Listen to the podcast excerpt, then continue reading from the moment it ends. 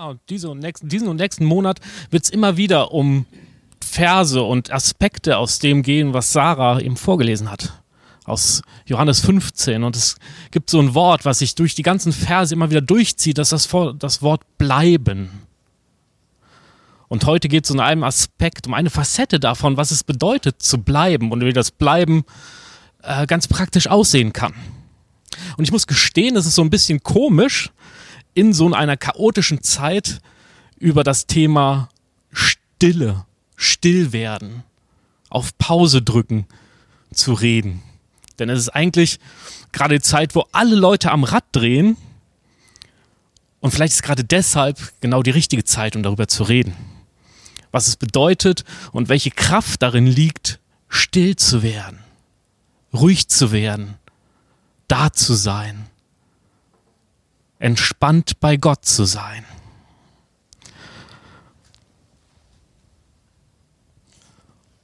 Ich habe euch eine Flasche mitgebracht, mit da ist Wasser drin und ein bisschen Sand. Und ich muss gestehen, in der letzten Zeit erlebe ich mein Leben und das Leben von vielen anderen Menschen äh, nicht ganz so entspannt, wie die Flasche gerade ist, sondern es ist im Chaos, es ist in Bewegung. Darf ich mal schütteln, Raphael? Darfst du?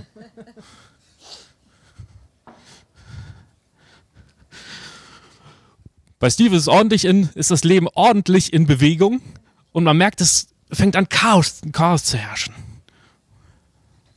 Es ist ganz viel im Umbruch. Leute erwarten was von einem auf dem Job oder jetzt sagt die Landesregierung, Schulen werden geschlossen. Ihr als Eltern erlebt, ähm, ihr müsst euch irgendwie organisieren. Ihr zu Hause erlebt, ihr müsst euch organisieren. Dinge fallen aus. Es gibt Erwartungen, die euer Partner an euch hat, die eure Freunde an euch haben. Jetzt bin ich die ähm, ganz viele Leute an euch haben. Und die Frage ist, wie kann man mit dieser, diesem Chaos und diesen Erwartungen umgehen? Und man merkt schon hier, sobald man an, aufhört, die Flasche zu schütteln, fängt an, sich was abzusetzen, fängt an, was in Ruhe zu kommen, fängt an, das Wasser wieder klarer wird. Und das ist etwas, was Stille auf Pause drücken in unserem Leben auch macht. Es gibt uns die Möglichkeit, dass Dinge sich setzen können. Und ich habe eine, eine Geschichte von Jesus mitgebracht, wie er auch in so einer ganz krassen Zeit mit Erwartungen und Chaos umgeht. In Markus 1 könnt ihr gerne nachlesen. Markus 1 ab Vers.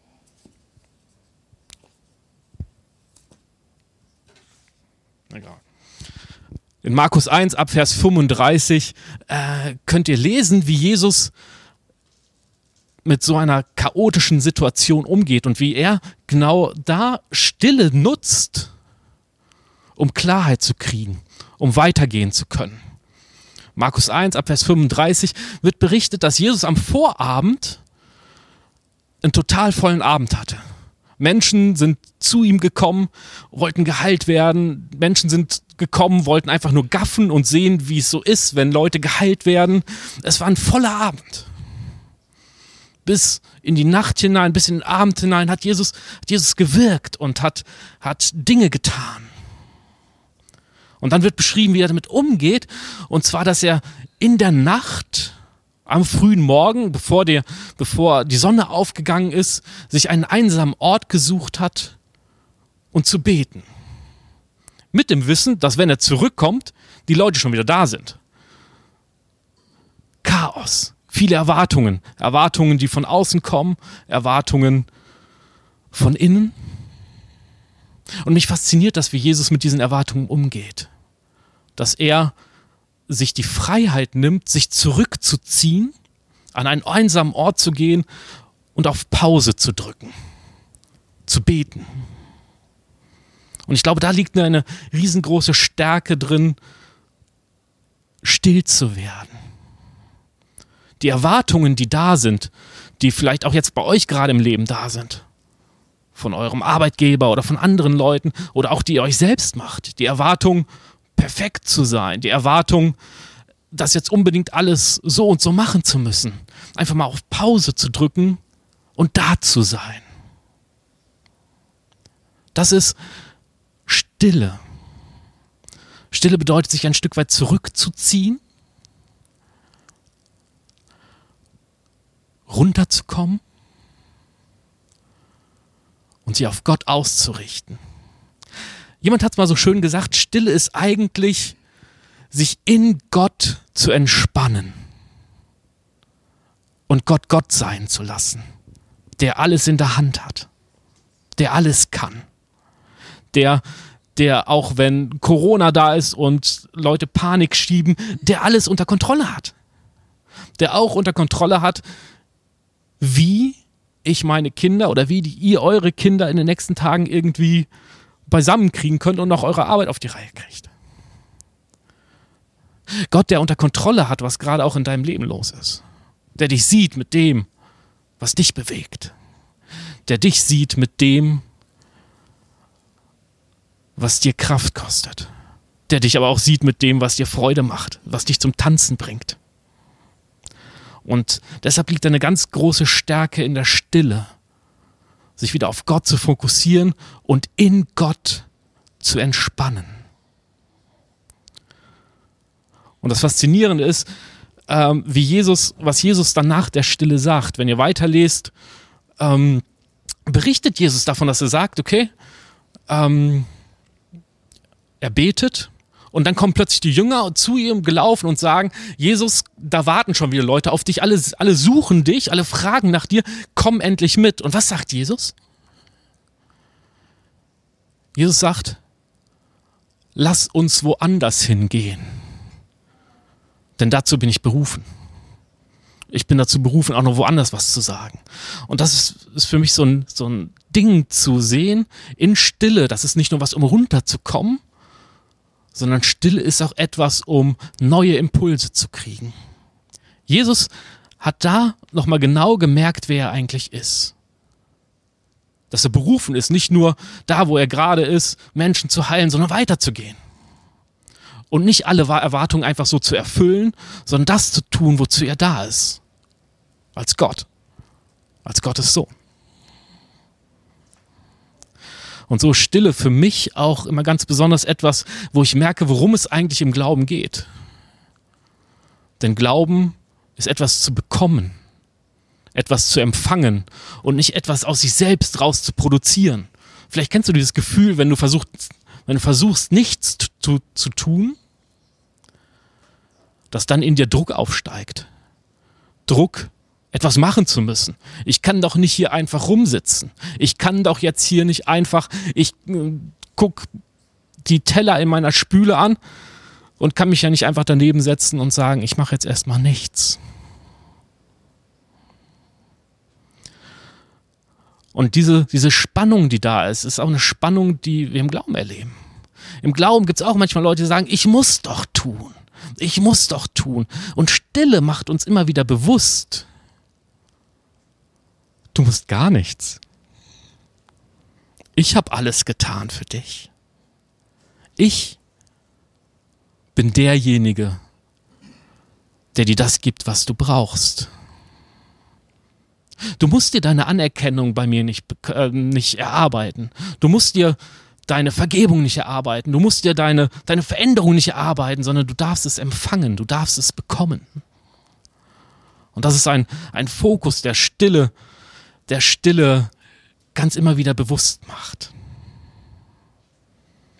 Zu fokussieren, was es eigentlich bedeutet, zu glauben. Und gleichzeitig auch zu sehen, okay, wie kann es weitergehen? In der Stille, ihr merkt, das Wasser wird klarer, sieht man auch manchmal klarer. Man sieht den nächsten Schritt klarer. Man sieht, was dran ist. Man sieht, welche Prioritäten als nächstes, als nächstes dran sind. So wie Jesus es gemacht hat. Der gesagt hat, okay, es ist nicht dran, hier weiter zu bleiben und die Menge an Menschen, die da sind, zu heilen, sondern wir gehen weiter. Das ist jetzt dran. Stille. Sich in Gott hinein zu entspannen und zu wissen, dass Gott gut ist.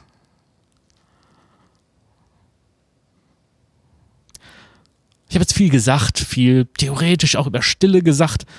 Ich lade euch und euch ein, dass wir ein bisschen mal überlegen, wie kann das Ganze denn praktisch aussehen? Gerade jetzt auch in der Zeit, die so ein bisschen herausfordernd ist. Ihr seid Eltern, ich nicht. Ähm, damit ist es für euch was ganz anderes, eine ganz andere Herausforderung als für mich, der verheiratet ist. Der kann sich seine Zeit nehmen, sich mal fünf Minuten rausziehen oder einmal im Jahr eine Woche rausziehen. Ich gehe regelmäßig ins Kloster zum Schweigen. Das ist was ganz Wichtiges für mich. Aber jetzt zu gucken, okay, wie geht das im Alltag? Und ich lade euch ein, einfach mal zu erzählen, welche Erfahrungen habt ihr damit gemacht oder wie macht ihr das? So irgendwie schauen alle irgendwie zu mir, dann fahre ich ja mal an. Ne? Musst du aber auch nicht. ja, so. Ich, ähm, ich, ich muss jetzt mal das Mikro rausnehmen, weil sonst versteht mich keiner Mensch mehr. Und äh, ja, also ich, ich muss Raphael ehrlich sagen, wenn du, wenn man über Stille redet, ja, also ist bei mir da, ich weiß nicht, ob ich äh, das Wort irgendwie begreifen kann, ja. ich bin von Typ her, ich muss irgendwie was tun und mhm. irgendwie immer, immer wieder was tun. Und äh, habe ich dann auch äh, so ein bisschen, ja, mit Stille habe ich so meine, meine Schwierigkeiten, ja. Und allerdings habe ich eine, einen Modus für mich entdeckt. Okay. Ähm, die letzten Zeiten, wenn ich da so meine Laufrunde mache, mhm. dass ich das zu stille Zeit erlebe. Cool. Also das ist wirklich ein Moment, wo ich, äh, wo ich merke, da komme ich ja runter. Ich bin in Bewegung, mhm. ja, also ich muss mich nicht irgendwie geistig auf etwas konzentrieren. Ich bin in Bewegung, aber geistlich tut mir das gut. Kann ich mir sogar auf Gott richten in dem Moment und ähm, auch Gebetszeiten haben in dem Moment und äh, erlebe, dass es dann halt auch so ein bisschen meine Gedanken sortiert, ja. Das ist so ein bisschen meine, meine mhm. Art äh, oder die letzten Zeiten äh, meine, meine Hauptart von Stille werden. Ich weiß nicht, ob es wirklich still ist, aber.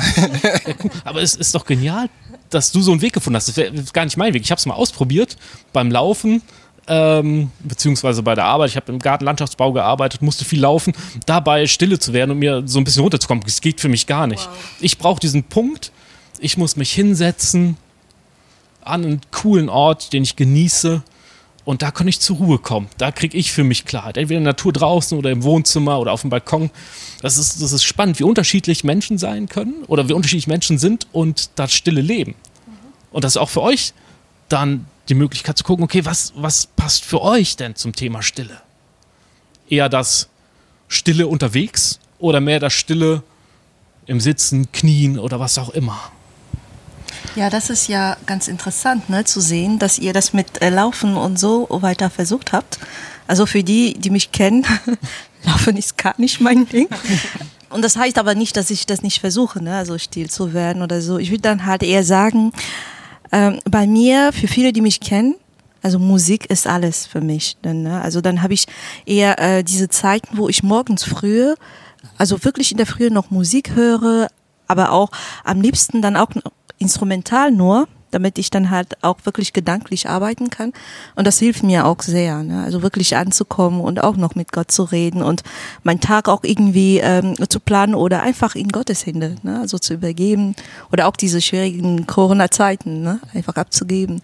Und das finde ich mega. Also für mich ist das ähm, also joggen wird irgendwie mich da nie dabei nie sehen. Das, das schaffe ich nicht. So, so sportlich. Ich glaube, hier schaffe ich keine Joggingrunde aufzubauen. Ja.